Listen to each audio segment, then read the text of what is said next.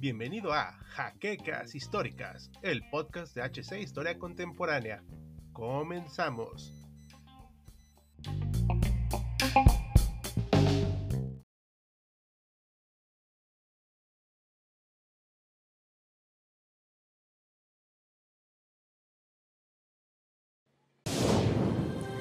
Bienvenidos a HC Historia Contemporánea, la página histórica por excelencia.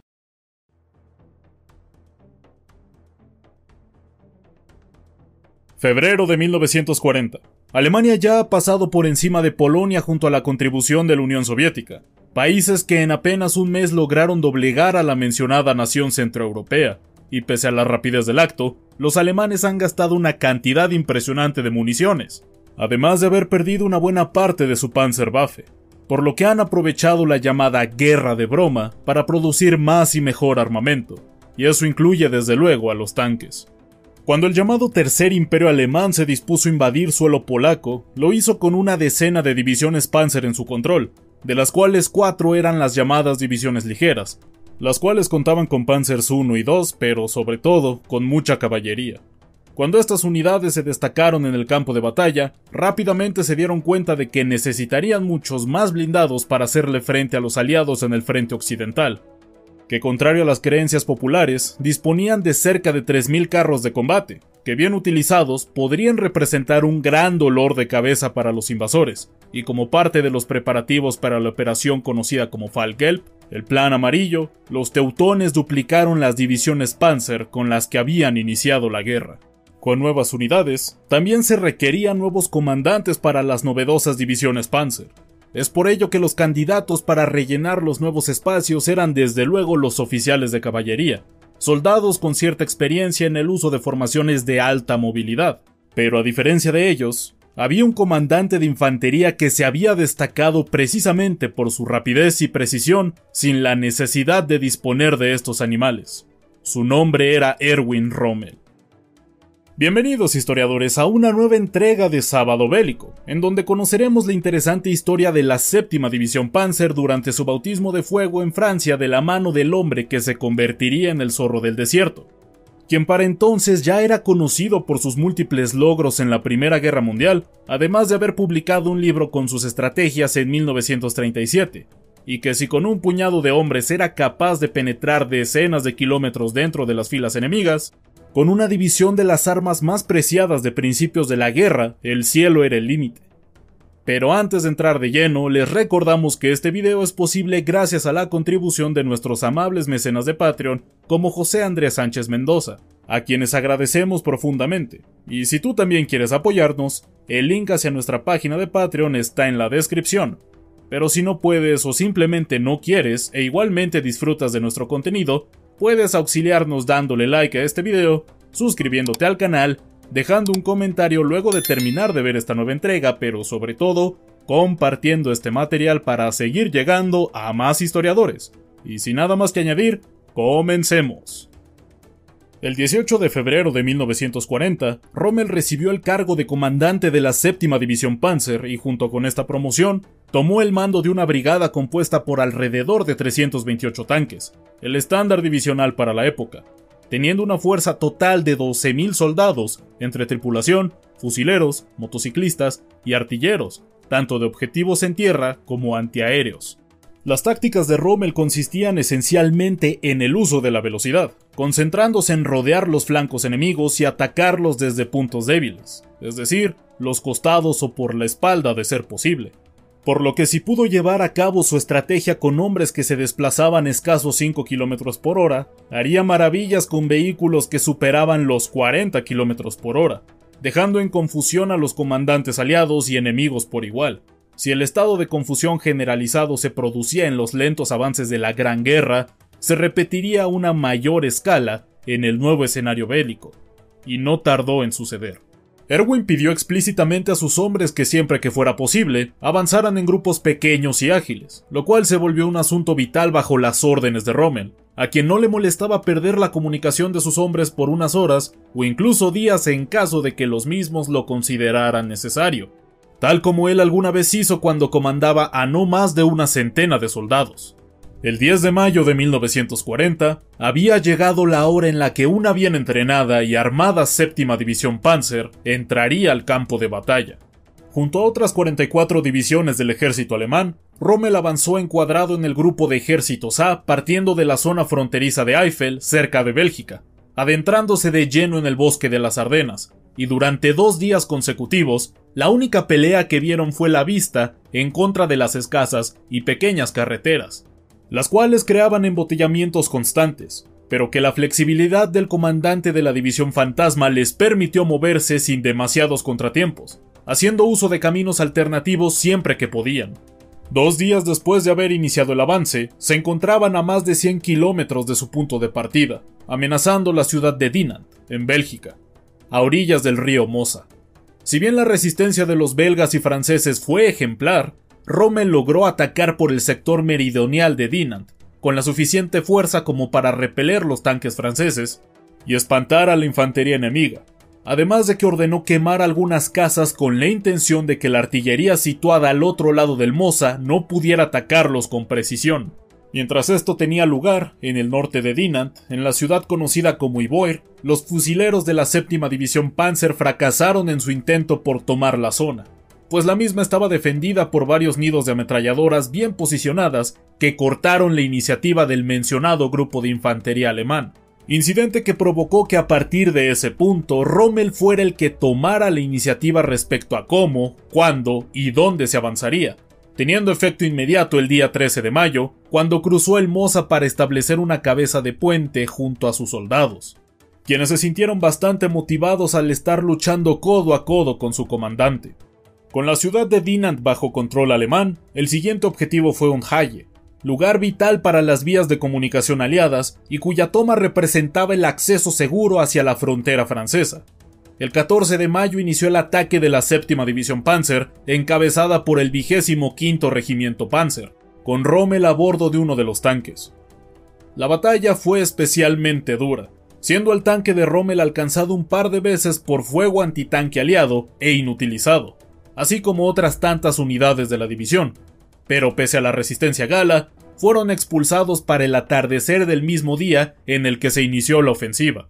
Las siguientes órdenes para la división fantasma fueron las de avanzar hasta Philippeville, donde establecerían su cuartel general y haría avanzar sus tropas hasta Sibri, en la frontera con Francia, donde a escasos metros se encontraba la tan temida línea Maginot. Hasta este punto de la guerra, los franceses estaban esperando el momento de mantener una resistencia frontal contra sus atacantes, y parecía que el 15 de mayo había llegado el día. Pero como si se hubiera tratado de una villa, los alemanes simplemente atravesaron por en medio de las fortificaciones disparando a diestra y siniestra sin detener su marcha.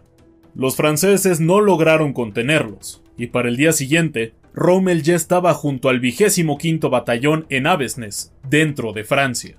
El 17 de mayo en la noche se reanudó el avance de la séptima división Panzer hasta la ciudad de Landrecies, nuevamente con Rommel sentado en el tanque del comandante de batallón, pero que esta vez enfrentaría algunos problemas debido a que sus fuerzas estaban desperdigadas en una línea de 52 kilómetros. Y como es natural, recibieron contraataques esporádicos por parte de blindados franceses, que contrarios a la creencia popular, tenían mejor armamento y blindaje en comparación al de las finas máquinas alemanas, pero que desde luego no estaban igual de bien comunicados y sobre todo motivados, pues en apenas unos días los habían hecho retroceder una centena de kilómetros, por lo que a la mínima señal de contraataque, las fuerzas aliadas solían replegarse este factor le permitió a Rommel seguir avanzando de manera temeraria por los siguientes días. El 18 de mayo y tras haber recorrido más de 300 kilómetros desde el final de la Guerra de Broma, la División Fantasma hizo algo que parecía ser que no realizaría, tomar un descanso. Rommel, al capturar la ciudad de Cambrai, había recibido esta orden, algo que resultó provechoso también para su logística, pues necesitaban reagruparse en un punto determinado y gestionar los más de 10.000 prisioneros franceses que se habían rendido ante sus hombres. El reposo fue efímero, pues Rommel contradijo las órdenes de sus superiores y apenas unas horas después de haber concentrado nuevamente sus fuerzas, reanudaron la marcha en la madrugada del 19 de mayo con dirección a Arras. El 21 de mayo se llevó a cabo otro evento inesperado. Un contraataque encabezado por 16 Matildas II armados con cañones de 2 libras, acompañados por unas cuantas docenas de Matildas, las cuales disponían únicamente de ametralladoras. La iniciativa británica tuvo lugar en las inmediaciones de Arras, con el objetivo de conseguir mejores posiciones defensivas, pues ya se habían dado cuenta de que la fuerza expedicionaria británica estaba siendo rodeada, y pese a las nueve bajas de blindados que le ocasionaron a la séptima división Panzer, tuvieron que desistir de continuar con su iniciativa. Si bien los efectos prácticos del contraataque fueron escasos, tuvo un gran impacto en una división que hasta este punto no había afrontado una batalla tan dura, donde además de los mencionados tanques destruidos, también perdieron 400 hombres, más de los que habían perdido desde el inicio del Plan Amarillo. Los efectos psicológicos del fallido contraataque británico ocasionó que los alemanes detuvieran su avance el día 24 de mayo, pues los comandantes del ejército consideraron imprudente seguir mandando las tan preciadas divisiones Panzer a lugares donde no pudieran ser respaldadas por la infantería, por lo que hubo un ambiente de tensa calma durante los siguientes días para las fuerzas de Rommel. Curiosamente, el mismo día que se ordenó la evacuación a Dunkerque, el 26 de mayo, también se condecoró a Rommel con la Cruz de Caballero de la Cruz de Hierro, y haciéndole honor a sus atributos por los cuales ganó esta condecoración, continuó con su avance con la intención de cruzar el canal de la Bassée, objetivo que consiguió para el mediodía del 27 de mayo. Pero a partir de entonces, su avance se complicó gracias a la gran concentración de tropas aliadas que intentaban cubrir la retirada que se produciría en Dunkerque. El lento avance de la séptima división vio su destino final en la ciudad de Lille, donde mantuvieron cercada su guarnición, mayormente francesa, hasta el momento de su repliegue con dirección a Dunkerque.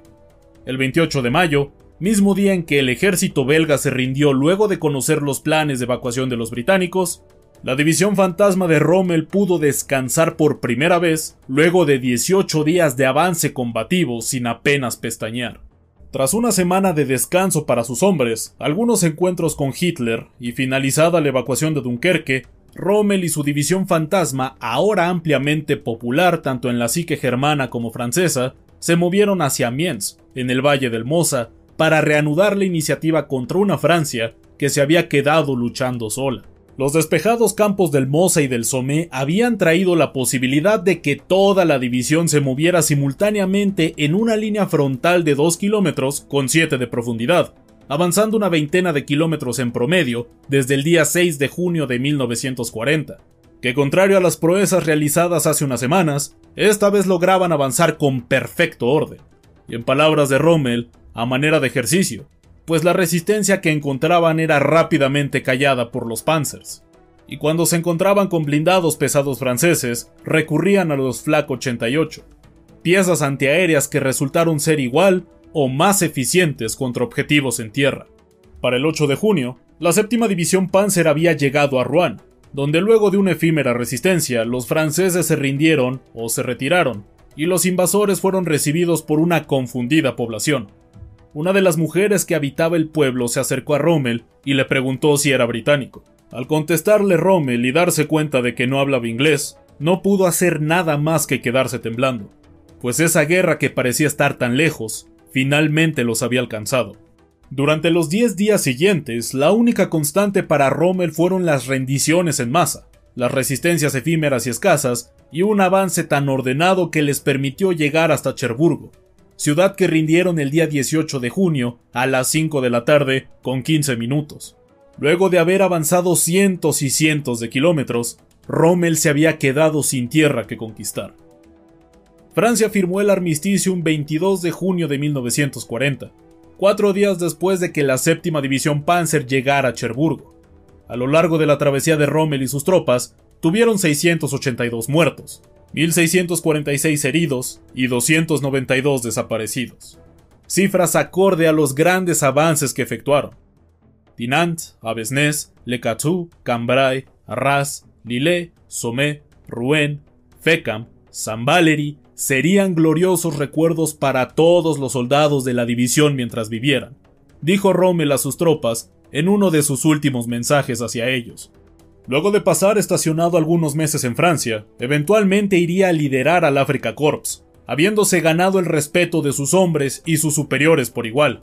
que a pesar de sus métodos poco ortodoxos, habían resultado en extremo eficientes. Luego de la partida de Rommel, la séptima Panzer siguió agitando el suelo con la fuerza de miles de armas. Desde la invasión a la URSS hasta la defensa de Berlín, se mantuvieron en primera línea de combate, los primeros también en territorio hostil. Los tanques de la División Fantasma siempre fueron la punta de lanza que lideraron el camino de la Wehrmacht.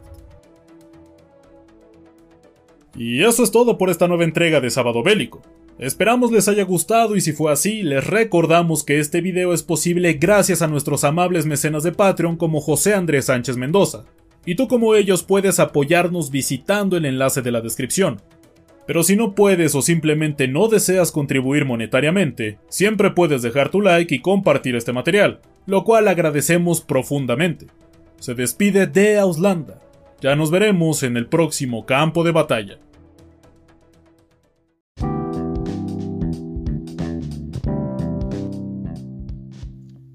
Esperamos la siguiente semana en un nuevo episodio de Jaquecas Históricas, el podcast oficial de HC Historia Contemporánea.